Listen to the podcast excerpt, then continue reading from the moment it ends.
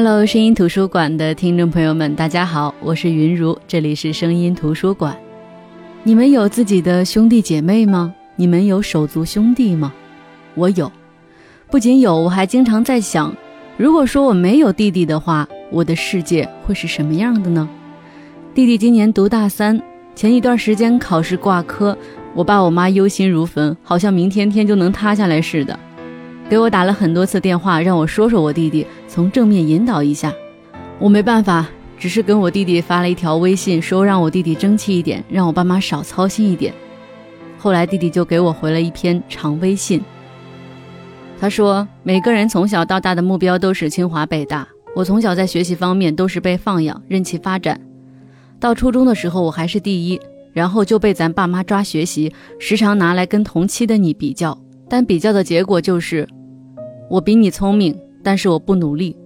对，好像除了我聪明，几乎没有可值得称赞的地方，好像什么都不如你。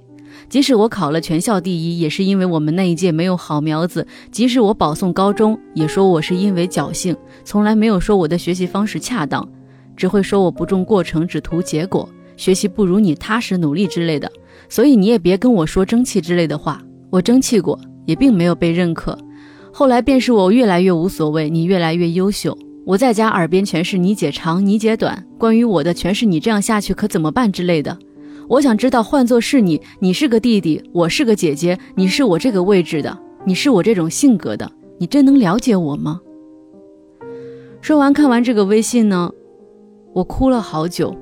我没想到我会弄到里外不是人的地步，我也没想到，原来我弟弟心里真正的想法是这样的。那一刻，我就突然想起来，我看过的一篇文章是蒋方舟的一篇文章，叫《手足》。一个家里有两个孩子，看似是亲密无间，哪怕是吵架打架，但是他们也是血浓于水的手足啊。可是我从来不曾仔细的想过，手足之间的相处方式和性格磨合，以及内心的动态是什么样的。而身为独生子女的蒋方舟却洞悉了这一切，这就是我佩服他的一点。能观察生活、思考问题，并形成自己的文字。那今天就想跟大家来分享蒋方舟的这篇文章《手足》。大家可以通过微信公众号“声音图书馆”关注节目内容分享，也可以通过蜻蜓 FM 回听、下载、收藏。手足，我只是你行走的影子。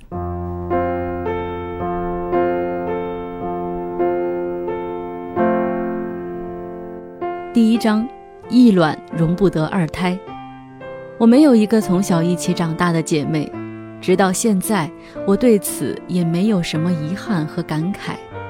我想，人只有真正的长大了，或者说当后天培养的人性代替了天生的动物性的时候，才会感激当初在子宫里有一个资源共享者。我曾经称赞一个三四岁的小女孩眼睛真大，长得真漂亮。只见他的同胞妹妹立刻躺到地上，身体僵直，用牙齿恨恨地咬住自己的拳头，五官全变了形，小脸涨得通红，全身站立着，愤怒地颤抖。这一连串迅速又激烈的反应，看得我愣在那里。人一生当中能看到真正性情发作的时候不多，特别是当人被社会这个巨大的消化系统消化了之后，道德人情培养出的人造情绪会冲在前面。主导了人的情绪，大人爱逗小孩，蹲着做出种种无聊的举动逗小孩发癫发怒，恐怕多半也是喜欢看他们原始小野蛮的反应。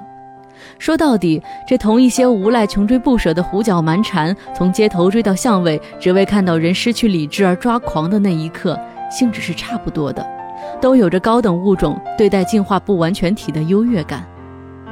然而，现在的孩子被教得太好了，露出的孩子习性也是被教育学做出来的孩儿脸，做作极了。但当你夸赞他们的兄弟或者姐妹时，却可以真切地看到他们完全不加掩饰的动物性情绪，那么纯粹鲜活的表情，简直可以拿进实验室研究。圈养在一个家庭里，当天长日久的偏爱代替了疏忽造成的厚此薄彼，就让人有些笑不太动了。两个孩子中哪个会得到更多的宠爱呢？要回答这个问题真的不容易。不是所有的家庭都激赏孩子的张扬显眼，有的长辈也独怜残弱讷言的小心肝。然而，决定家庭宠儿的并不全然是赌博性质的点兵点将，还是有规律、有依据的。不受宠的孩子各有各的天可怜见，得宠的孩子却有共通的得天独厚。他们都是更具有家族特征的那个。一个叫做让·保尔·杜波瓦的法国作家写过一本好小说，叫做《一个法国人的一生》。开篇就写道：“我的哥哥是家中的宠儿，我的祖母尤其偏心我的哥哥。”因为他有着父亲的相貌和父亲严谨成熟的征兆，至于我，不过是在根部生出来的一个分叉，一滴精液的后遗症，一次神异瞬间的疏忽，一个胚胎的错误。婴儿刚在人世间探出头脑的瞬间，就面临着一项审核，考官就是父母，他们只是简单的检查一下四肢，不客观的评价一下婴儿的美丑。然后就急着在婴儿尚且混沌的五官里仔细的辨认着哪里隐藏着自己的痕迹。这固然是人性里自私又丑陋的表现，但对于独生子女来说，这个考核多少无关痛痒。只要长得不像邻居老王，都能得到相对饱和的爱。对于兄弟或姐妹来说，他们的人生还未开辟鸿蒙，就得经历这场残酷的考评。兄弟姐妹再酷似，也顶多是长得一模一样，智商相差无几，而不可能血液里也具有一模一样的家族遗留。所以，所谓等分父母相同分量的爱，只可能是自欺欺人的说法。有许多人等到哀乐中年，人世间的辛酸苦乐尝了大半，才能松口谈起父母对兄弟姐妹的不公，嘴角仍带着点介怀的酸涩的笑。这样的委屈，只能自己一边内伤。一边消解而不能投诉，到底这是无法申诉的不公平啊！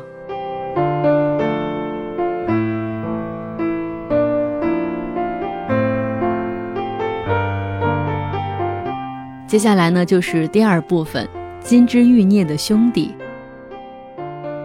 所谓成长这件事儿，说穿了就是一个接受不那么讨人喜欢的真相的过程。其中一个真相就是，你必然生活在一个智力和体能都参差不平衡的环境当中。一些人比你弱，其他人比你强。这个真理在所有难以下咽的生活真相当中，排在倒胃口排行榜的前几名。我用了很多年才愤愤地接受了这个事实。接受了之后，我就想方设法的逃避它。在童年的大多数时候，我都能成功的对周围空间不相等的智能视而不见。但是有兄弟姐妹的孩子，过早、过频繁地用同志的眼直视这个现实，童年的大部分时间都维系在一块灵敏的跷跷板上，劳累心神，都是为了争取它的平衡而做无谓的抗争。在一个法国人的一生这部小说里，我的哥哥有一个玩具，是一个六匹白马拉着的烙铁马车，那只是来自白金汉宫附近某个平庸的纪念品店铺的产品。但我的哥哥从来不把它借给我，借口是它太容易坏，而我太小。当我闭上眼睛，我也能看到他们在我眼前奔驰而过，有我哥哥勇敢的御手执鞭驾驶，在发光的车厢的高处随车的颠簸而摇动。我的哥哥十岁的时候死去了，在他死后，我的第一件事情就是摆脱他，就是占有那件玩具，就是偷盗他，以不忠的继承人的狂热行为。我希望凭借这个物件给我一部分他的荣耀，他的合法性。是的，在我哥哥死去的时候，我偷到了这件玩具，没有内疚，没有悔恨，甚至没流一滴眼泪。我相信大多数人读了，或者像你们收音机前的听众朋友听了这个故事，怕是要说不像话的，也会有宽容温柔的人把作者的讲述看作是对少不更事的忏悔和告诫。只有同样在那个跷跷板上骑虎难下、苦苦挣扎过的人才能理解，即使理解了，也不会击节叫好，而只能发出漠然的叹息。卢梭有个比他大七岁的哥哥，卢梭当然是家里被溺爱的那个，哥哥则备受冷漠。那个时候，哥哥经常跑出去，哥俩只能说是勉强认识。后来，他的哥哥由家里逃走，一去无踪，连一封信都没有留。卢梭说：“这样一来，我就成为家中的独子了。话语当中不免有些侥幸，我却更为他哥哥的命运松了一口气，庆幸他寻摸到了一条不算太好，但也不算太坏的自我救赎的道路。血缘手足之间有太多的情感是此情无计可消除的了，不耐烦时间消融一切，就只能选择逃脱。卢梭直到写忏悔录的时候，漫不经心地回忆起他的哥哥，还认为是因为父母的漠不关心影响了哥哥的教养，导致他的放荡和出走。叫我怎么说呢？跷跷板上被高高抬起的那个人永远是无知觉的，即便平衡轴的另外一端消失，他们也只有瞬间的茫然若失，而仍然断然坐在云端上。世界上唯一比有一个才华横溢的兄弟更可怕的事情，就是在你有一个才华横溢的兄弟的同时，你自己也是才华横溢的。中国有本书叫做《聪明小孩真聪明》。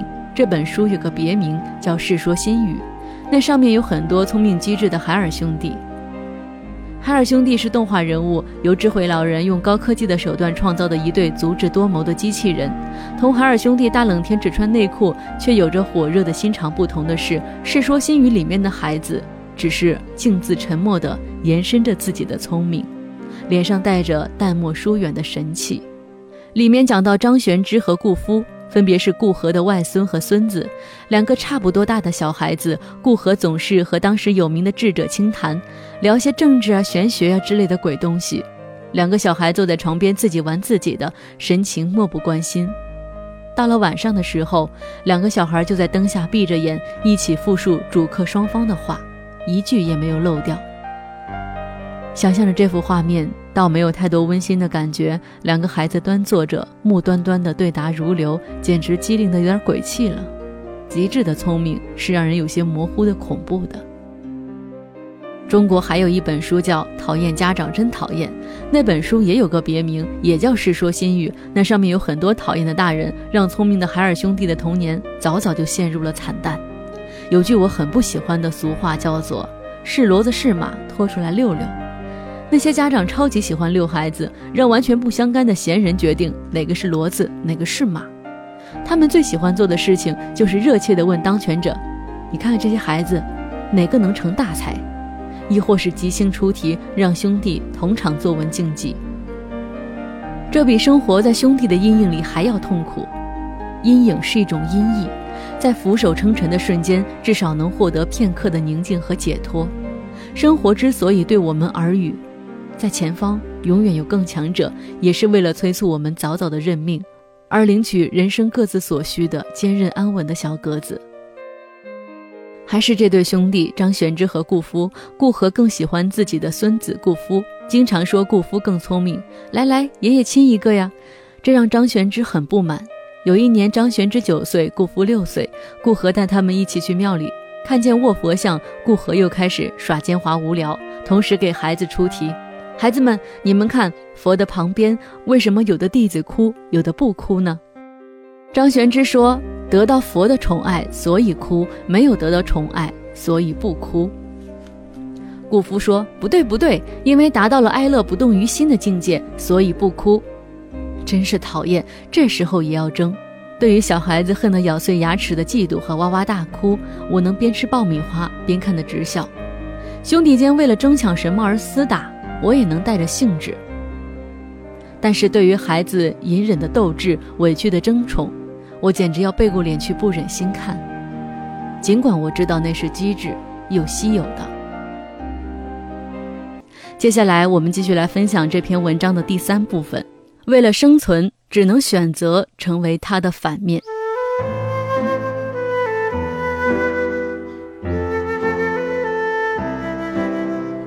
这样看起来好像只有手足生活，就像是动物世界里的非洲大草原，到处都是残酷的优胜劣汰和你死我活。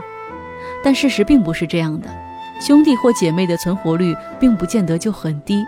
有种兄弟关系永远是那么的和谐而稳固，那就是当他们性格迥异的时候。大部分的兄弟和姐妹似乎都是性格互补的。内敛的妹子必然有个活泼的大姐，开朗强壮爱打架的哥哥身后必然跟着一个瘦弱纤细女孩子一样的弟弟。开什么玩笑？我早上起来穿袜子的时候都没有这样一配一个准儿过。有一对著名的兄弟就是这种性格相反的典范，鲁迅和周作人。鲁迅比周作人大四岁，他们的弟弟周建人说，大哥鲁迅是比较尖酸刻薄的那个，喜欢给人起难听的绰号；二哥周作人则完全相反，他自小性情和顺，不固执己见，很好相处。这是来自旁人的评论，而鲁迅和周作人个人对于童年的回忆却很少提到彼此。让我们只能把单人的画面强行安插组装进一个场景里。有一个场景总是挥之不去的，黑漆漆但是有月亮的晚上，几个小兄弟并排躺在床上，鲁迅压低声音，絮絮地对着几个弟弟讲童话。那时不叫童话，叫大头天画。天画的材料是白天在书上看的，尽是一只头的怪兽，两只头的怪兽，三只头的怪兽。鲁迅把这些怪笔的材料虚幻出一个仙山来，平时万物顿时渺渺，像是能瞬间变化。窗外月亮是涂了赤脸的妖怪，木床嘎嘎声，难保不是什么鬼怪恍惚的嗷叫呢。周作人的角色呢？他只有在黑暗处眨巴着眼睛，或是在枕头簌簌响的寂静当中，终于按耐不住，追问道：“然后呢？然后呢？”这对兄弟的禀赋在他们幼年的时候就分配好了。哥哥是想象力丰富的那个，有领导力的那个，笔刃锋利的那个；弟弟是带古董气的那个，追随的那个，冲淡散文的那个。我想，就是这种各就各位的角色扮演，才能让周氏兄弟之间关系一直蛮融洽，直到中年才翻脸。有一个性格迥异的兄弟是值得感激的，但是我们应该感激谁呢？感激基因排列组合出神入化，感激造物主鬼斧神工吗？真是太感谢你们了！在胚胎阶段就对兄弟的个性和天分有了井水不犯河水的分工。但是我不习惯向陌生人感恩戴德，更喜欢在人性里找答案。我有种怀疑，兄弟间所谓迥异的性格，并不是与生俱来的，而是前后思量、左右算计之后做出的选择。好吧，那我就采用这种性格好了。就像是在七金木箱子里面选择戏服，来得早的还能自由选择熨贴于自己性格的装扮，来得晚了就有些无奈了。白脸的戏服被人穿了，自己就只能穿黑脸；有人先穿了青衣华丽的绸锦缎子，自己只能草草系了条丫鬟的白裙子就出场。小时候，我经常和一个同龄的远方亲戚过短期的姐妹生活。每到假期，亲戚们就把我们扒拉成一堆，说你们小孩自己去玩吧。他长得比我好看，五六岁时眉眼间就有种少妇的俏丽。他比我要受宠骄纵，爱生气，总把人锁在门外，动不动就让人哄，而且要很多人哄。然后我就暗自决定成为成熟懂事的那一个。我还记得有一次大家庭同桌吃饭，我的小亲戚忙着挑食，尖叫着挣脱种种食物安排。在他大闹饭桌的时候，我则连连欠身，含着下巴，面带微笑，给在桌的所有大人布菜和倒酒。这行为其实完全违背了我的常态，我并不习惯于这种赤裸裸的做作。然而那天，我坐在小亲戚的对面，隔着整个圆桌，冷冷地看着他，决心一定要做出一副和他截然相反的样子，一定要处处举止都和他形成参差对照。这种心情非常的强烈，以至于我立刻起身，做出自己日后羞愧不已的情态来。后来，只要是假期和小亲戚聚首，我就表现出一种八面玲珑的老实乖巧来。如果他有片刻的宁静和懈怠，我就立刻开始乖戾视交行凶。家里永远有高而尖的声音与低而缓的声音高低起伏，遥遥相和。大人并没有因此就批判哪个孩子更讨喜，反而觉得各有各的可爱。大人们还有种坐享其人之福的顾盼自得。现在想起来，那是我人生当中第一次有意识地选择某种面具戴上。生活不易，为了双手擎出一片天来，每个人都要打磨和绘制一层层面目，用来遮住返祖还原的本来面目。如果你有一个兄弟，那你得提前赶工。做一个浓墨重彩的另立山头的面具。兄弟之间相处，太多的相似让个人的生存变得狭窄而呼吸困难。一扭头就撞上另外一个酷肖的身影，一转身，两人身上的共同点就摩擦出燃烧的火星来。只有当其中的一个人抽身而退，另择居所，逼仄的空间才会变得舒朗，有了一块宝贵的余地来培育彼此的无间。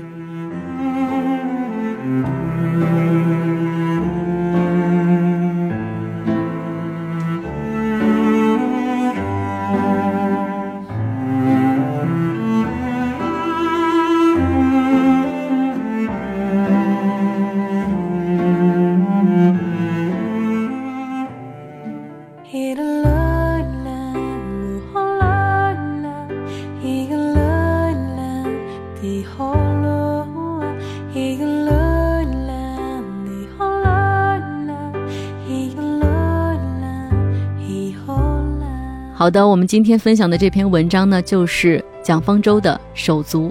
这篇文章也收录在我承认我不曾历经沧桑这本书之中。那么，手足之情没有父母之情来的那么深刻，但是却能陪你更长久；没有爱情来的热烈，但是却绵延悠长。所以，我很庆幸，我长大的路上有你陪着我，我的手足。大家可以通过微信公众号“声音图书馆”关注我们今天的节目内容，也可以通过蜻蜓 FM 回听、下载、收藏。好的，我是云如，这里是声音图书馆，我们下周再见。